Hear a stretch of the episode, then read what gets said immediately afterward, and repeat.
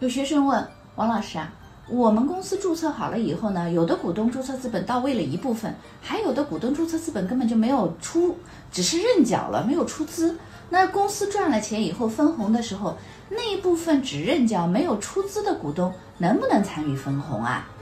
首先，第一个从税法的规定上来讲，没有说过股东没有出资就不能参与分红。归根到底，这是股东自己商量说，哦，我们出资的人能参与分红，没有出资的人就不能参与分红。这需要在章程当中约定，它不是国家的税法有规定的，并且呢，我也请教过律师，说公司法当中对于这条也没有限制性的规定，所以它其实意味着说，如果股东只认缴没有出资，能不能分红，你们股东自己商量着看吧。